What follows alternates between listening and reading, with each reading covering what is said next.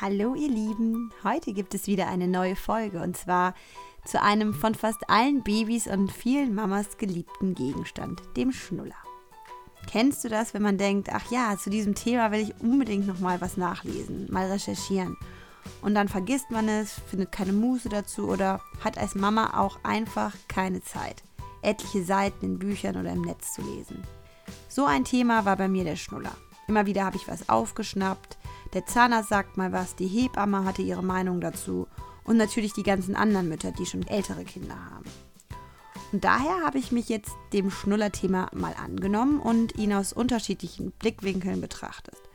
Aus Sicht der Logopäden, aus Sicht der Zahnärzte, der Hebammen, der Psychologen und natürlich aus meiner Sicht als Mama. Und ja, da ich Medienwissenschaftlerin bin, auch aus der medialen Perspektive. Das Bild von einem Baby ist nämlich in den Medien untrennbar gekoppelt an den Schnuller. Wird in der Werbung, im Film oder im Fernsehen ein Baby gezeigt, dann mit Sicherheit mit einem Schnuller im Mund, genüsslich nuckelnd. Unterbewusst wird uns das Bild dadurch vermittelt, dass ein Schnuller zum Baby dazugehört und der Normalität entspricht. Dass so ein Baby auszusehen hat. Aber ist das so? Und ist der Schnuller jetzt Fluch oder Segen? Dazu später mehr. Jetzt erstmal viel Spaß mit der Folge. Fakt ist, dass Babys anfangs ein ausgeprägtes Saugbedürfnis haben. Saugen ist ja auch lebenswichtig. Einerseits natürlich, weil dein Baby Milch aus der Brust saugt und so zur Nahrung kommt. Und auch, weil Nuckeln entspannt und, und ja beruhigt. Wenn dein Baby Schmerzen hat, dann beruhigt das Saugen. Wenn dein Baby schlafen möchte, dann entspannt das Saugen.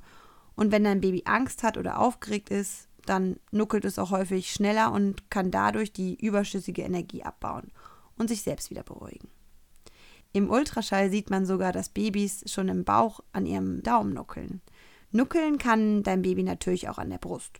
Ich fand das sehr anstrengend und, und ich wollte, dass sie an der Brust trinkt und nicht stundenlang nuckelt. Deswegen habe ich mich dann nach den ersten Wochen, als die Option dann im Raum stand, gut und gerne für den Schnuller entschieden. Ich dachte erst, sie wird sofort drauf anspringen, aber nix da. Lara wollte ihn erstmal so gar nicht in den Mund nehmen. Daher habe ich dann mehrere Marken gekauft und ihr mal einige angeboten. Frag mich nicht warum, aber einen fand sie dann gut und hat ihn angenommen. Das ist übrigens bis heute so. Sie will nur die eine Sorte. Auswahl gibt es aber auch wirklich genug. Latex, Silikon oder Kautschuk, asymmetrisch oder symmetrisch geformt. Da gibt es kein richtig oder falsch. Da musst du einfach mal durchprobieren. Irgendwann lagen in Laras Bett bestimmt fünf Schnuller ihrer Lieblingssorte, sodass sie, wenn der Schnuller mal aus dem Mund fällt und sie aufwacht, immer einen anderen zur Hand hat. Das fand ich einen sehr guten Tipp. Und ja, Lara schnullert noch immer. Das Nuckeln beruhigt sie und sie liebt ihren Nunni. Aus Sicht der Kinderpsychologen geht es beim Thema Schnuller genau um diese Frage, nämlich wie gut kann sich das Kind selbst beruhigen. Schnuller und auch Kuscheltiere haben eine wichtige Funktion und sind in gewisser Weise ein Ersatz der Mama. Bei Lara ist es ihr Bär und ihr Schnuller. In Psychologensprache sind das ihre Übergangsobjekte, der Übergang von Mama zur Selbstständigkeit. Und da hilft der Schnuller oder der Bär, wenn sie sich alleine fühlt. Manche Kinder können diese Übergangsobjekte schneller loslassen, manche langsamer. Logopäden sagen ziemlich einstimmig, dass der Schnuller kein Tagesbegleiter sein soll und wirklich selten zur Nutzung kommen sollte. Der Schnuller ist nämlich hinderlich beim Sprechen lernen, da die Zunge mit Schnuller im Mund unten liegen bleibt und sich Konsonanten, also zum Beispiel d, t, l, n, nicht richtig bilden können. Für die Aussprache von Konsonanten wird nämlich die Zunge gefordert und das ist schwer mit einem Schnuller im Mund. Die Logopäden nennen das dann liebevoll die Schnullersprache. Auch Zahnärzte sagen, dass der Schnuller in Maßen und nicht zu lange genutzt werden sollte. Den Zahnärzten geht es natürlich um die Zahnstellung. Normalerweise drückt die Zunge beim Schlucken gegen den Gaumen. Probier mal aus, das geht gar nicht anders. Und wenn der Schnuller im Mund ist, kann die Zunge nicht gegen den Gaumen drücken. Und der Druck geht dann eher über die Wange. Das kann dann zu dem sogenannten offenen Biss führen. Offener Biss heißt, dass eine Lücke vorne bei den Schneidezähnen zwischen Ober- und Unterkiefer bleibt, wenn die Zähne zusammengebissen werden. Das sieht nicht sonderlich schön aus, aber es, vor allem kann es zu Lispeln führen. Und außerdem ist es bei einem offenen Biss schwierig abzubeißen oder zu kauen. Und dann kommt es leider häufig zu der Behandlung beim Kieferorthopäden. Hört sich jetzt alles nicht so toll an. Aber das Gute ist, dass sich der offene Biss, im Milchgebiss zumindest, innerhalb von wenigen Monaten ganz alleine schließt, wenn der Schnuller weg ist. Von Hebammen und Stillberatern wird häufig die Empfehlung gegeben, in den ersten Wochen ganz auf den Schnuller zu verzichten, zumindest bis das Trinken an der Brust gut klappt. Ultraschallaufnahmen zeigen, dass sich die Saugtechnik an dem Schnuller und die Technik des Saugens an der Brust nämlich ziemlich unterscheidet. Konkret wird empfohlen, dass die ersten fünf Wochen auf Schnuller und auch auf die Flasche verzichtet werden sollte. Dann hat sich nämlich so in etwa das Gleichgewicht zwischen Angebot und Nachfrage der Muttermilch etabliert. Und statt einem Schnuller sollte man laut Hebammen in den ersten Wochen lieber den kleinen Finger geben, wenn das Baby viel saugen will. Ja, und wie stehen wir Mamas zum Thema Schnuller? Ich finde, Hassliebe ist der richtige Ausdruck für mein Verhältnis zum Schnuller. Der Schnuller ist wunderbar, keine Frage. Wenn Lara schlecht drauf ist oder auf der Rückbank im Auto, super. Für meine Nerven ist der Schnuller wirklich unersetzlich. Und ich weiß auch ehrlich gesagt gar nicht, wie andere ohne einen auskommen können. Aber ich weiß natürlich auch, dass auf kurz oder lang die Entwöhnung ansteht. Und wie geht man das am besten an? Meine Kinderärztin hat mir dazu den bisher wahrscheinlich klügsten Tipp gegeben und meinte schon bei der U6, als Lara also circa ein Jahr alt war, dass ich ihr, also dass ich Lara, sobald sie es versteht, sagen soll, dass der Schnuller im Bett wohnt und sie ihn daher auch nur zum Schlafen bekommt. Als ich das Gefühl hatte, dass sie diese Worte verstehen könnte, habe ich das immer wieder gesagt und ja, siehe da, sie hat das tatsächlich verstanden und fand das auch gar nicht so schlimm, wie erwartet. Dann habe ich sie auch immer wieder gebeten, den Schnuller selber ins Bett zu bringen, weil er da ja wohnt. Und das hat in der Regel auch ganz gut schon geklappt. Wenn Lara aber krank ist, wenn sie überfordert ist oder wenn sie einfach einen schlechten Tag hat, dann ist diese Regel auch auf jeden Fall außer Kraft gesetzt. Trotzdem äh, fällt es ihr irgendwie nicht schwer, am nächsten Tag den Schnuller wieder im Bett abzugeben. Dieser Tipp, der hat also echt den ersten guten Schritt in Richtung zum moderaten Schnullergebrauch bei uns gebracht. Und das wäre auch mein erster Tipp an dich wenn du das angehen willst. Versuch mal so nach dem ersten Geburtstag, fang mal an, ob es klappt, wenn der Schnuller nur noch zum Einschlafen oder in besonderen Situationen gegeben wird. Für den nächsten Schritt, nämlich die wirkliche Beendigung der Schnullerkarriere, gibt es aber richtig viele tolle Tipps und Tricks. Am besten ist, wenn du einen Anreiz gibst, damit dein Kind den Schnuller im besten Fall wirklich freiwillig abgibt. Einfach den Schnuller wegzunehmen, ist auch aus psychologischer Sicht nicht gut. Es kann dann nämlich sein, dass dein Kind einfach zum Daumenlutschen übergeht und den Daumen, den kannst du ja nicht so leicht wegnehmen.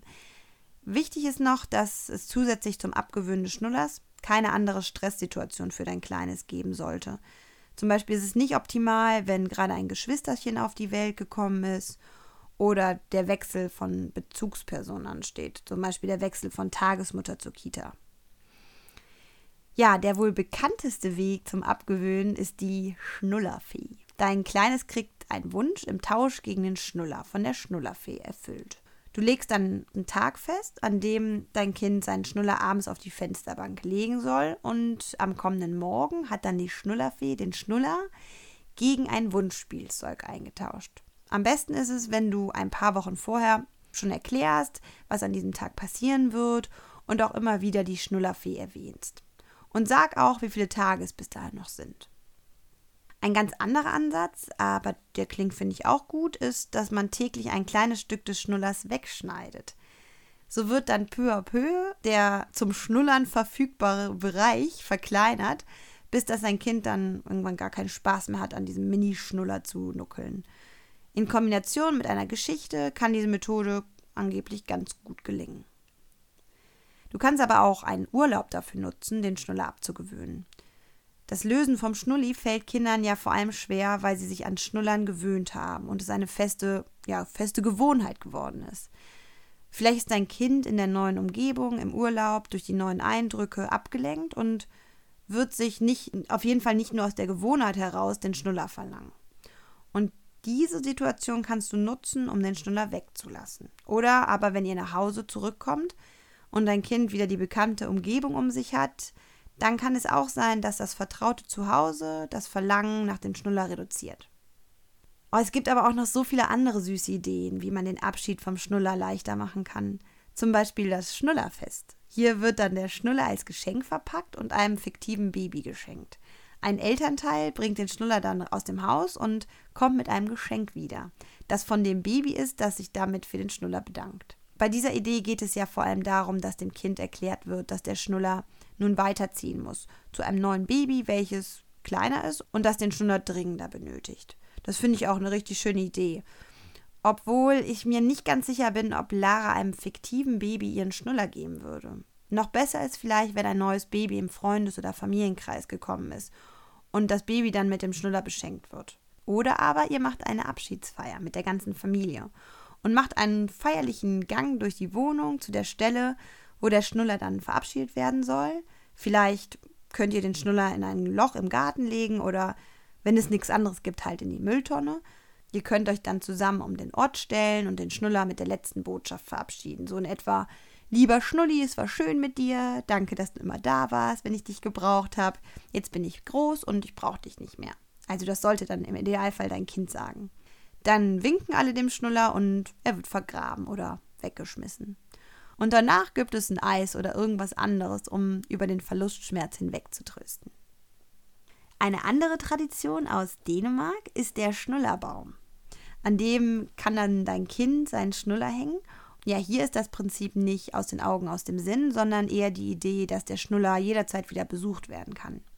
In Deutschland ist dieser Brauch übrigens auch immer populärer und in vielen Städten gibt es sogar in Parks öffentliche Schnullerbäume und sogar Schnullerfeste. Auch in Köln im Rheinpark gibt es nur einen Schnullerbaum ach, es gibt wirklich so süße Ideen und ich freue mich richtig, dass ich das jetzt hier alles recherchiert habe. Jetzt mache ich mir auch gar nicht mehr so Gedanken darüber. Das wird schon klappen. Und es gibt auch viele niedliche Bücher, die vom Schnuller abgewöhnen erzählen. Manche Kinder scheinen zwar immun gegen diese Geschichten, aber ein Versuch ist es wert. Und dann merkt dein kleiner Schatz, dass er nicht allein ist auf dem Weg weg vom geliebten Schnulli. Ein paar tolle Bücher verlinke ich dir in der Beschreibung zu dieser Podcast-Folge. Welchen Weg du auch immer wählst, dann heißt es leider konsequent bleiben. Am besten die Schnuller wirklich alle wegtun, damit man gar nicht erst in Versuchung kommt. Die Trennung ist dann endgültig und konsequent. Und natürlich kann das zu einigen Schlaf, ja sagen wir mal schlafreduzierten Nächten führen. Das ist ganz normal.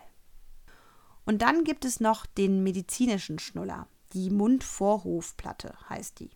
Das ist eine schnullerähnliche Platte, also von außen sieht die aus wie ein Schnuller wegen so einem Noppelohr vorne dran. Und diese Platte kann wohl helfen, wenn die Zähne bereits falsch stehen. Und die Kleinen akzeptieren den Ersatz des Schnullers durch diese Mundvorhofplatte angeblich besser, als wenn der Schnuller einfach weggelassen wird. Aber jetzt die wichtige Frage, wann ist denn genau der richtige Zeitpunkt, um den Schnuller zu entwöhnen? Die Empfehlungen lauten da im dritten Lebensjahr. Im besten Fall fängst du ab dem zweiten Geburtstag an, dass der Schnuller nur noch zum Einschlafen genommen wird. Und dann im Laufe des dritten Lebensjahres gehst du dann irgendwann das Entwöhnen an. Der Vorteil ist auch, dass das Saugbedürfnis in diesem Alter sowieso nachlässt. Welchen Zeitpunkt und welchen Weg du auch immer wählst, gib deinem kleinen Schatz in dieser schweren Trennungsphase Sicherheit und noch eine Portion mehr Liebe. Und zeig ihm, dass das Leben weitergeht, auch schnullerfrei. Und dafür mit einem tollen Gefühl von Stolz sein und groß sein. So, jetzt fühle ich mich dem Thema Schnullerentwöhnung gut gewappnet und ich hoffe, du konntest für dich und deinen kleinen Schatz auch was aus der Folge ziehen und lernen. Und ich würde mich wahnsinnig freuen, wenn du den Podcast bewerten könntest, hier unter den Rezensionen und mir ein bisschen darüber schreibst, was dir mein Podcast gebracht hat oder wie er dir gefällt. Vielleicht hast du auch einen Themenwunsch, schreib mir das total gerne hier bei iTunes in der Bewertung unter Rezensionen. Darüber würde ich mich wirklich unglaublich freuen. Umso besser der Podcast bewertet ist, umso mehr Mamas können ihn finden. Und dabei kannst du mich einfach bei meiner Vision unterstützen, so viele Mamas wie möglich zu erreichen und einen Ort zu schaffen, an dem sie ehrliche, umsetzbare Hilfe bekommen. Ich danke dir. Also bis zum nächsten Mal. Alles Liebe.